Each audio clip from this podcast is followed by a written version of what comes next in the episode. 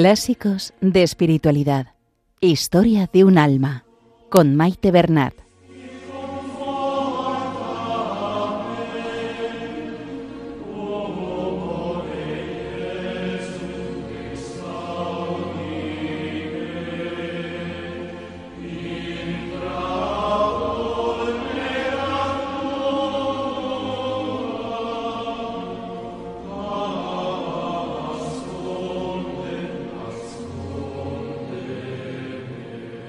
Un saludo a todos los oyentes de Radio María. Bienvenidos al programa Clásicos de Espiritualidad, donde hoy comenzamos la lectura de Historia de un alma de Santa Teresita del Niño Jesús. Se lo encomendamos todo a nuestra Madre María, que nos ponga bajo su manto y todo sea para mayor gloria de Dios, que interceda por nosotros y por el mundo entero.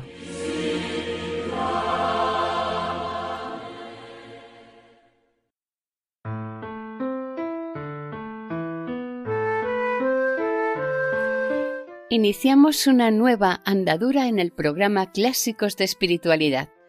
Comenzamos la lectura del libro Historia de un alma. Historia de un alma es un libro que contiene tres manuscritos autobiográficos de Santa Teresita del Niño Jesús o Santa Teresita de Lisieux. Damos unas breves reseñas de su biografía.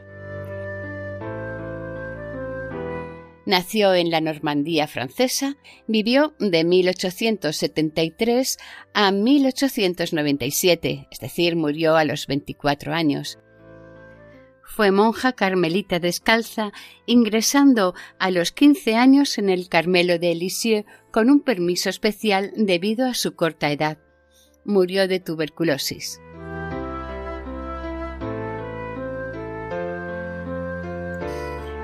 Creció en un hogar cristiano y fervoroso formado por Luis Martín y María Celia Guerín, que de hecho fueron canonizados en 2015. El matrimonio tuvo nueve hijos, de los que sobrevivieron cinco chicas, entre ellas la pequeña era nuestra santa. Todas abrazaron la vida religiosa, cuatro de ellas coincidieron en el Carmelo de Lisieux. Nos detenemos brevemente en cada una de ellas porque aparecen en diversas ocasiones en el libro. La mayor era María, su nombre en religión fue Sor María del Sagrado Corazón, entró en el Carmelo y era la madrina de nuestra santa. La siguiente hermana era Paulina, su nombre en religión es Sor Inés de Jesús, que llegó a ser priora en el convento del Carmelo, fue en quien se refugió nuestra santa al morir su madre.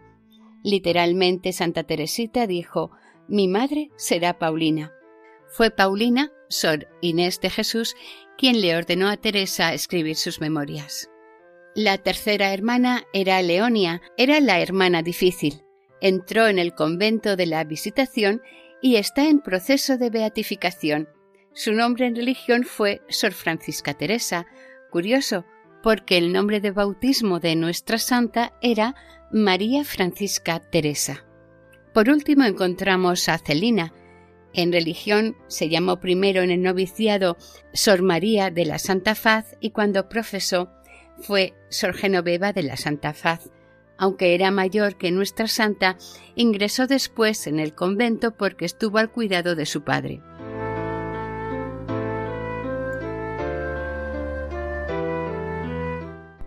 Respecto al libro Historia de un alma, damos ahora unas reseñas muy generales que iremos ampliando poco a poco en próximos programas.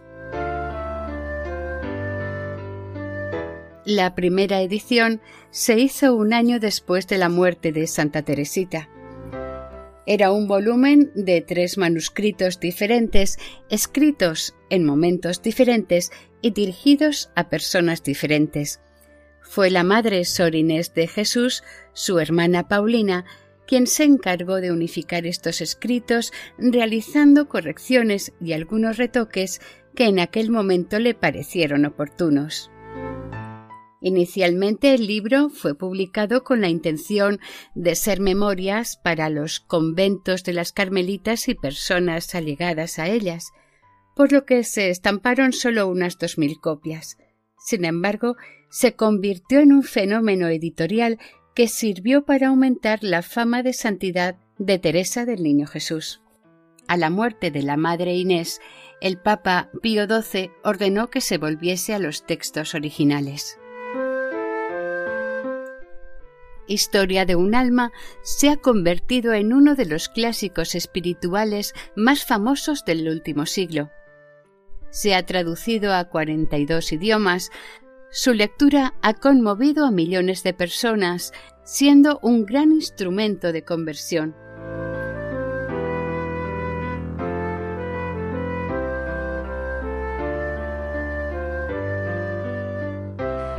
Comenzaremos la lectura del manuscrito A que Santa Teresita escribió por obediencia a su priora entonces Sor Inés de Jesús, es decir, su hermana Paulina, quien le ordenó que escribiera las memorias de su infancia. A ella, a Sor Inés de Jesús, va dedicado el manuscrito. Teresita compró un pequeño cuaderno de escuela y se puso manos a la obra. Por lo general, escribía en la noche después del oficio de completas, con humor y con un tono alegre, sin un plan establecido, y no escribe propiamente la historia de su vida, sino más bien una historia de su alma. Ella misma lo tituló Historia primaveral de una florecilla blanca. En el capítulo primero encontramos los recuerdos de Teresita desde los dos a los cuatro años de edad, que fueron en la ciudad francesa de Alesson de 1873 a 1877.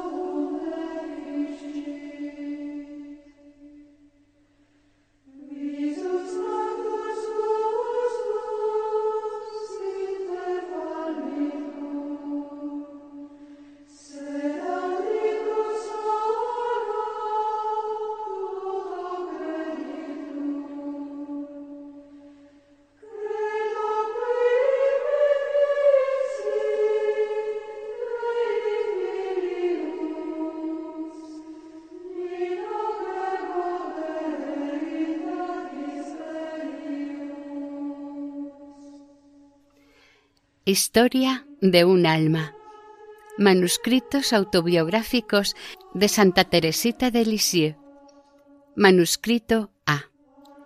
Historia primaveral de una florecilla blanca escrita por ella misma y dedicada a la reverenda Madre Inés de Jesús, su hermana Paulina.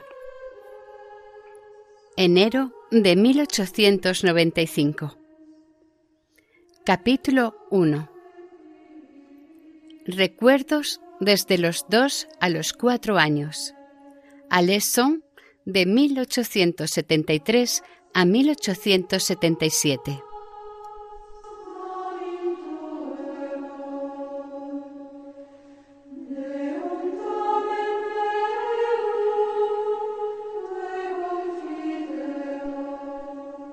¡1!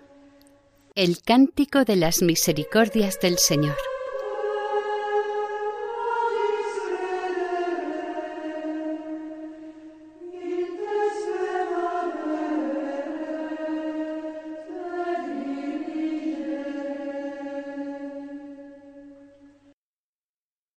A ti, Madre querida, a ti que eres doblemente mi madre, quiero confiar la historia de mi alma. El día que me pediste que lo hiciera, pensé que eso disiparía mi corazón al ocuparlo de sí mismo. Pero después Jesús me hizo comprender que, obedeciendo con total sencillez, le agradaría. Además, solo pretendo una cosa comenzar a cantar lo que un día repetiré por toda la eternidad, las misericordias del Señor. Antes de coger la pluma, me he arrodillado ante la imagen de María, la que tantas pruebas nos ha dado de las predilecciones maternales de la Reina del Cielo por nuestra familia, y le he pedido que guíe ella mi mano para que no escriba ni una línea que no sea de su agrado. Luego, abriendo el Evangelio, mis ojos se encontraron con estas palabras. Subió Jesús a una montaña y fue llamando a los que él quiso y se fueron con él. Marcos 2, versículo 13. He ahí el misterio de mi vocación, de mi vida entera, y sobre todo el misterio de los privilegios que Jesús ha querido dispensar a mi alma. Él no llama a los que son dignos, sino a los que Él quiere, o como dice San Pablo, Tendré misericordia de quien quiera y me apiadaré de quien me plazca. No es, pues, cosa del que quiere o del que se afana, sino de Dios, que es misericordioso. Carta a los Romanos 9, 15, 16. Durante mucho tiempo me he preguntado por qué Dios tenía preferencias, por qué no recibían todas las almas las gracias en igual medida. Me extrañaba verle prodigar favores extraordinarios a santos que le habían ofendido, como San Pablo o San Agustín, a los que forzaba, por así decirlo, a recibir sus gracias. Y cuando leía la vida de aquellos santos a los que el Señor quiso acariciar desde la cuna hasta el sepulcro, retirando de su camino todos los obstáculos que pudieran impedirles elevarse hacia Él y previniendo a esas almas con tales favores que no pudiese empañar el brillo inmaculado de su vestidura bautismal, me preguntaba por qué los pobres salvajes, por ejemplo, morían en tan gran número sin haber oído ni tan siquiera pronunciar el nombre de Dios. Jesús ha querido darme luz acerca de este misterio puso ante mis ojos el libro de la naturaleza y comprendí que todas las flores que él ha creado son hermosas, y que el esplendor de la rosa y la blancura del lirio no le quitan a la humilde violeta su perfume, ni a la margarita su encantadora sencillez. Comprendí que si todas las flores quisieran ser rosas, la naturaleza perdería su gala primaveral y los campos ya no se verían esmaltados de florecillas. Eso mismo sucede en el mundo de las almas, que es el jardín de Jesús. Él ha querido crear grandes santos que pueden compararse a los lirios y a las rosas, pero ha creado también a otros más pequeños y éstos han de conformarse con ser margaritas o violetas destinadas a recrear los ojos de Dios cuando mira a sus pies. La perfección consiste en hacer su voluntad, en ser lo que Él quiere que seamos. Comprendí también que el amor de nuestro Señor se revela lo mismo en el alma más sencilla, que no opone resistencia alguna a su gracia que en el alma más sublime. Y es que, siendo propio del amor el apajarse, si todas las almas se parecieran a las de los santos doctores que han iluminado a la Iglesia con la luz de su doctrina, parecería que Dios no tendría que abajarse demasiado al venir a sus corazones. Pero Él ha creado al niño, que no sabe nada y que sólo deja oír débiles gemidos, y ha creado al pobre salvaje que sólo tiene para guiarse la ley natural. Y también a sus corazones quiere él descender. Estas son sus flores de los campos, cuya sencillez le fascina. Abajándose de tal modo, Dios muestra su infinita grandeza.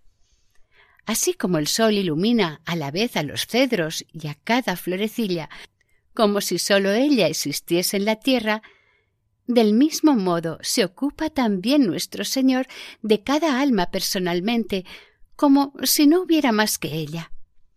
Y así, como en la naturaleza todas las estaciones están ordenadas de tal modo que en el momento preciso se abra hasta la más humilde margarita, de la misma manera todo está ordenado al bien de cada alma.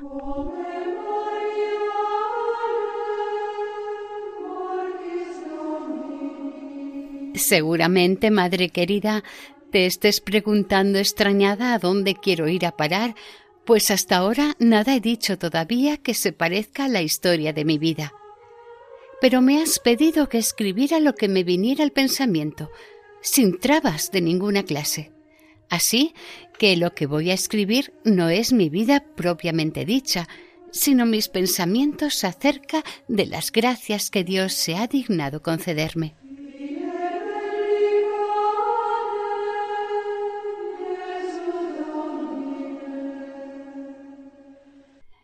Me encuentro en un momento de mi existencia en el que puedo echar una mirada hacia el pasado. Mi alma ha madurado en el crisol de las pruebas exteriores e interiores. Ahora, como la flor fortalecida por la tormenta, levanto la cabeza y veo que en mí se hacen realidad las palabras del Salmo 22. El Señor es mi pastor, nada me falta en verdes praderas me hace recostar, me conduce hacia fuentes tranquilas y repara mis fuerzas. Aunque camine por cañadas oscuras, ningún mal temeré, porque tú, Señor, vas conmigo. Conmigo el Señor ha sido siempre compasivo y misericordioso, lento a la ira y rico en clemencia. Por eso, Madre, vengo feliz a cantar a tu lado las misericordias del Señor. Para ti sola voy a escribir la historia de la florecilla cortada por Jesús.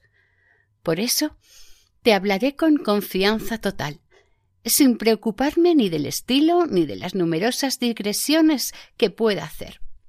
Un corazón de madre comprende siempre a su hijo, aun cuando no sepa más que balbucir. Por eso Estoy segura de que voy a ser comprendida y hasta adivinada por ti, que modelaste mi corazón y que se lo ofreciste a Jesús.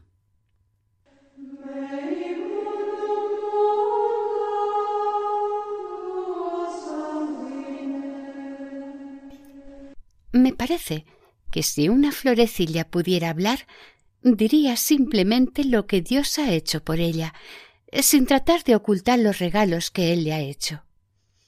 No diría, sobre texto de falsa humildad, que es fea y sin perfume, que el sol le ha robado su esplendor y que las tormentas han tronchado su tallo, cuando está íntimamente convencida de todo lo contrario.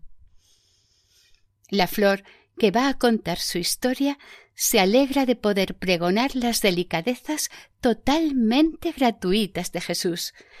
Reconoce que en ella no había nada capaz de atraer sus miradas divinas, y que sólo su misericordia ha obrado todo lo bueno que hay en ella. Él la hizo nacer en una tierra santa e impregnada toda ella como de un perfume virginal. Él hizo que la precedieran ocho lirios deslumbrantes de blancura. Él, en su amor, quiso preservar a su florecita del aliento envenenado del mundo, y apenas empezaba a entreabrirse su corola, este divino Salvador la trasplantó a la montaña del Carmelo, donde dos lirios que la habían rodeado de cariño y acunado dulcemente en la primavera de su vida expandían ya su suave perfume. Siete años han pasado desde que la florecilla echó raíces en el jardín del esposo de las vírgenes, y ahora tres lirios, contándola a ella, cimbrean allí sus corolas perfumadas. Un poco más lejos, otro lirio se está abriendo bajo la mirada de Jesús. Los dos tallos benditos de los que brotaron estas flores están ya reunidos para siempre en la patria celestial. Allí se han encontrado con los otros cuatro lirios que no llegaron a abrir sus corolas en la tierra. Ojalá Jesús tenga bien no dejar por mucho tiempo en tierra extraña a las flores que aún quedan en el destierro. Ojalá que pronto el ramo de lirios se vea completo en el cielo.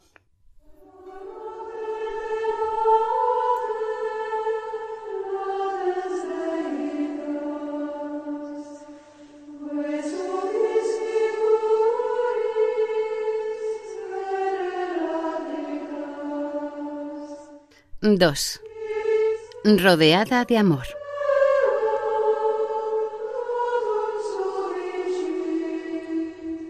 Acabo, madre, de resumir en pocas palabras lo que Dios ha hecho por mí. Ahora voy a entrar en los detalles de mi vida de niña. Sé muy bien que donde cualquier otro no vería más que un relato aburrido, tu corazón de madre encontrará verdaderas delicias. Además, los recuerdos que voy a evocar son también tuyos, pues a tu lado fue transcurriendo mi niñez y tengo la dicha de haber tenido unos padres incomparables que nos rodearon de los mismos cuidados y del mismo cariño. Que ellos bendigan a la más pequeña de sus hijas y le ayuden a cantar las misericordias del Señor.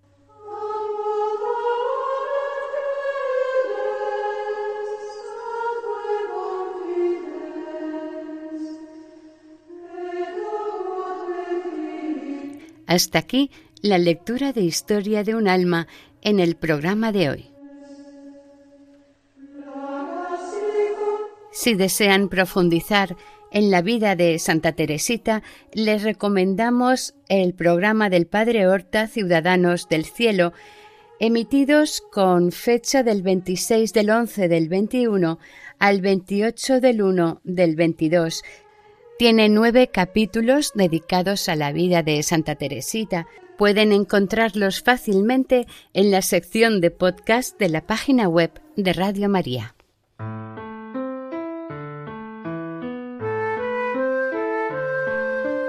Y hasta aquí el programa de hoy. Continuaremos la semana que viene, si Dios quiere, con la lectura del capítulo primero de Historia de un alma de Santa Teresita de Lisieux.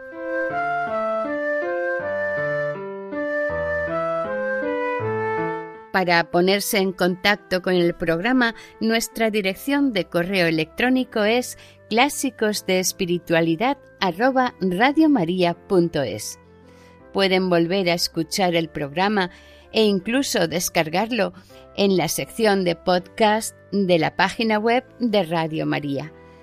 Si desean adquirir el programa, pueden llamar al 91 8 22 80 10. Que el Señor y la Virgen les bendigan.